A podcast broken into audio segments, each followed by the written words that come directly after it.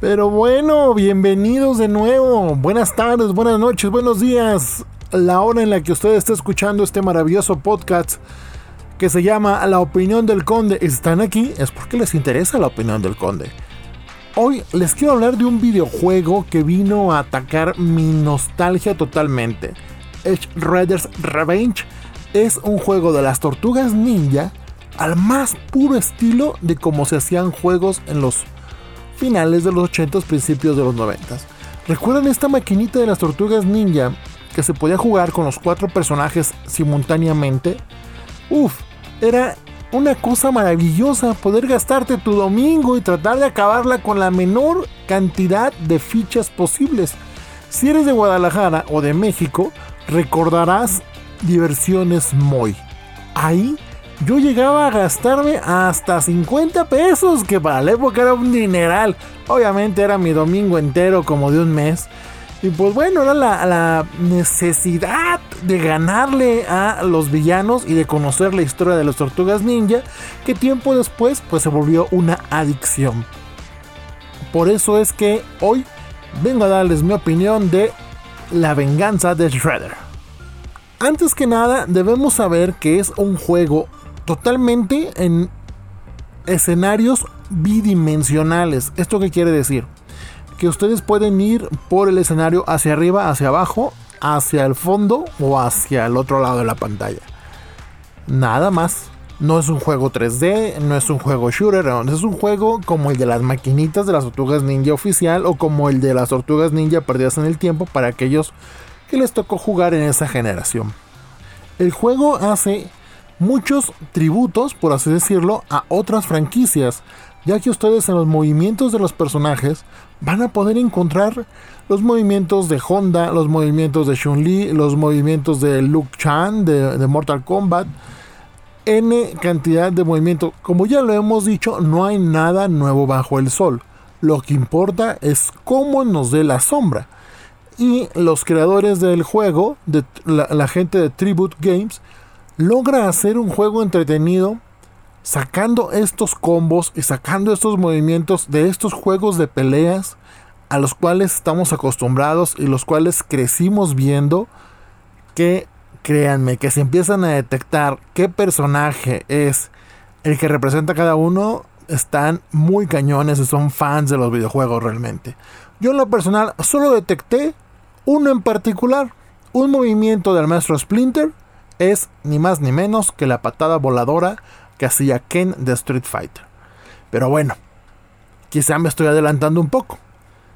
Porque no les he comentado que este videojuego pueden jugar 6 jugadores simultáneamente. Si tienes 6 controles, puedes jugar 6 controles al mismo tiempo o puedes jugarlo en línea.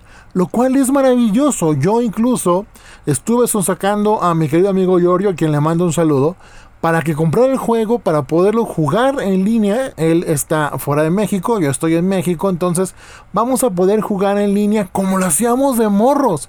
A lo mejor no vamos a estar codo a codo, pero sí vamos a estar jugando el mismo juego a distancia.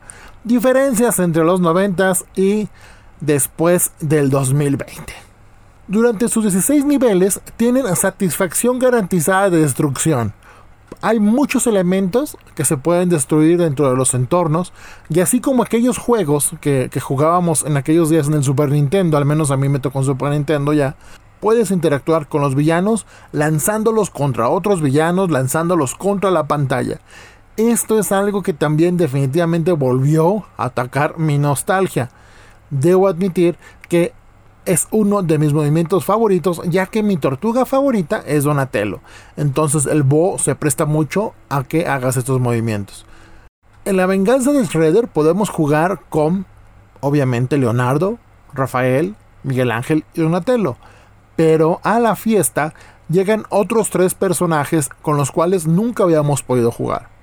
Abril O'Neill, obviamente el maestro Splinter que ya lo había espoliado en el mismo podcast, y mi otro personaje favorito, Casey Jones.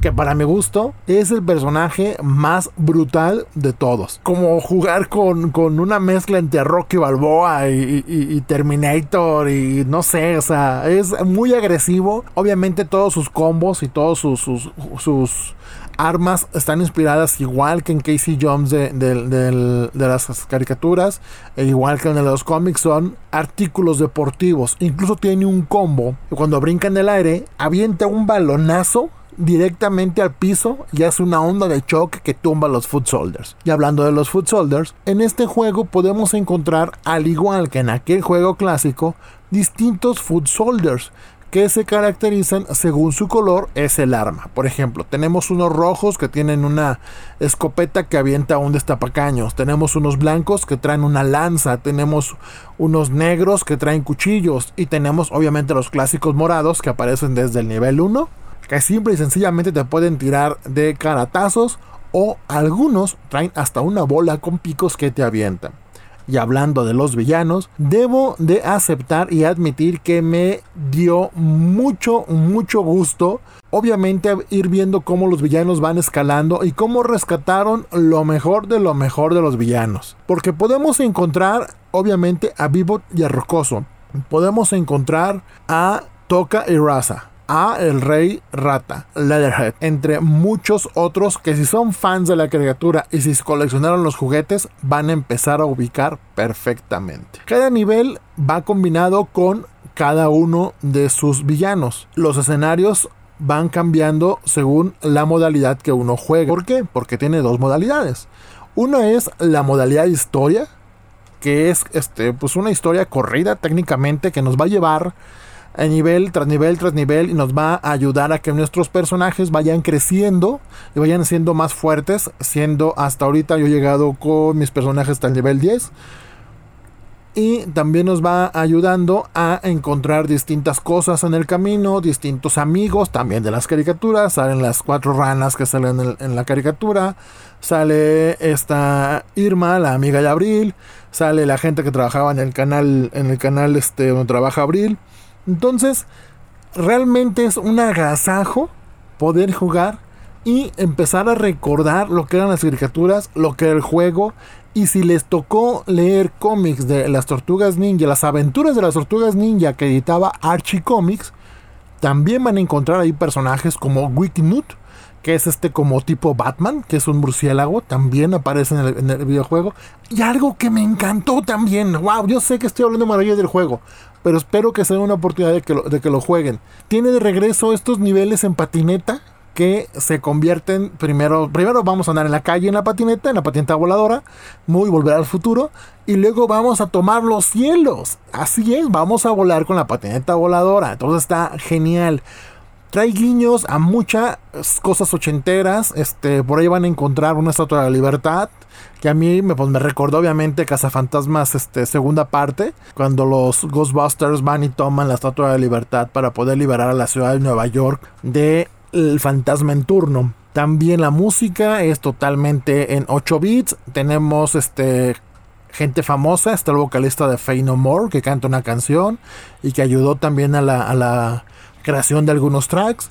Entonces es un juego redondito. Si realmente eres amante noventero, ochentero, y si te gustaban esas, esos videojuegos de este bidimensionales, y si te gustaban las tortugas ninja, y si tenías toda esta cultura en las venas y la sigues teniendo, y eres de los que baja emuladores, les recomiendo ampliamente The Shredder Revenge. No les voy a decir al final, solo les voy a decir que yo el último nivel hay una transformación ahí que me hizo gritar y pasarla genial.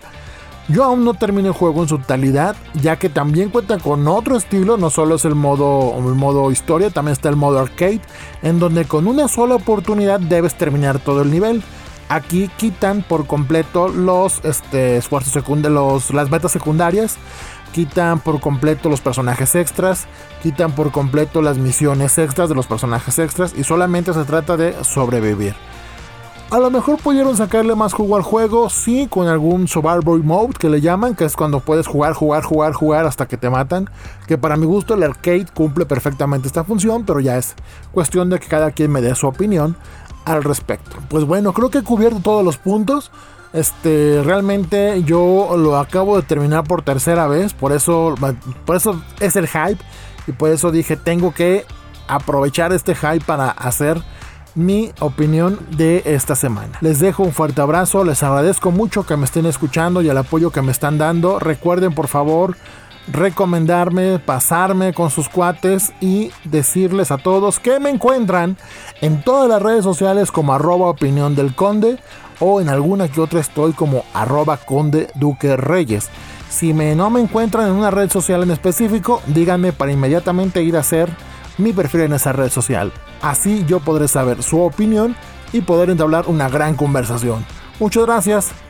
Nos vemos en la próxima opinión. Bye.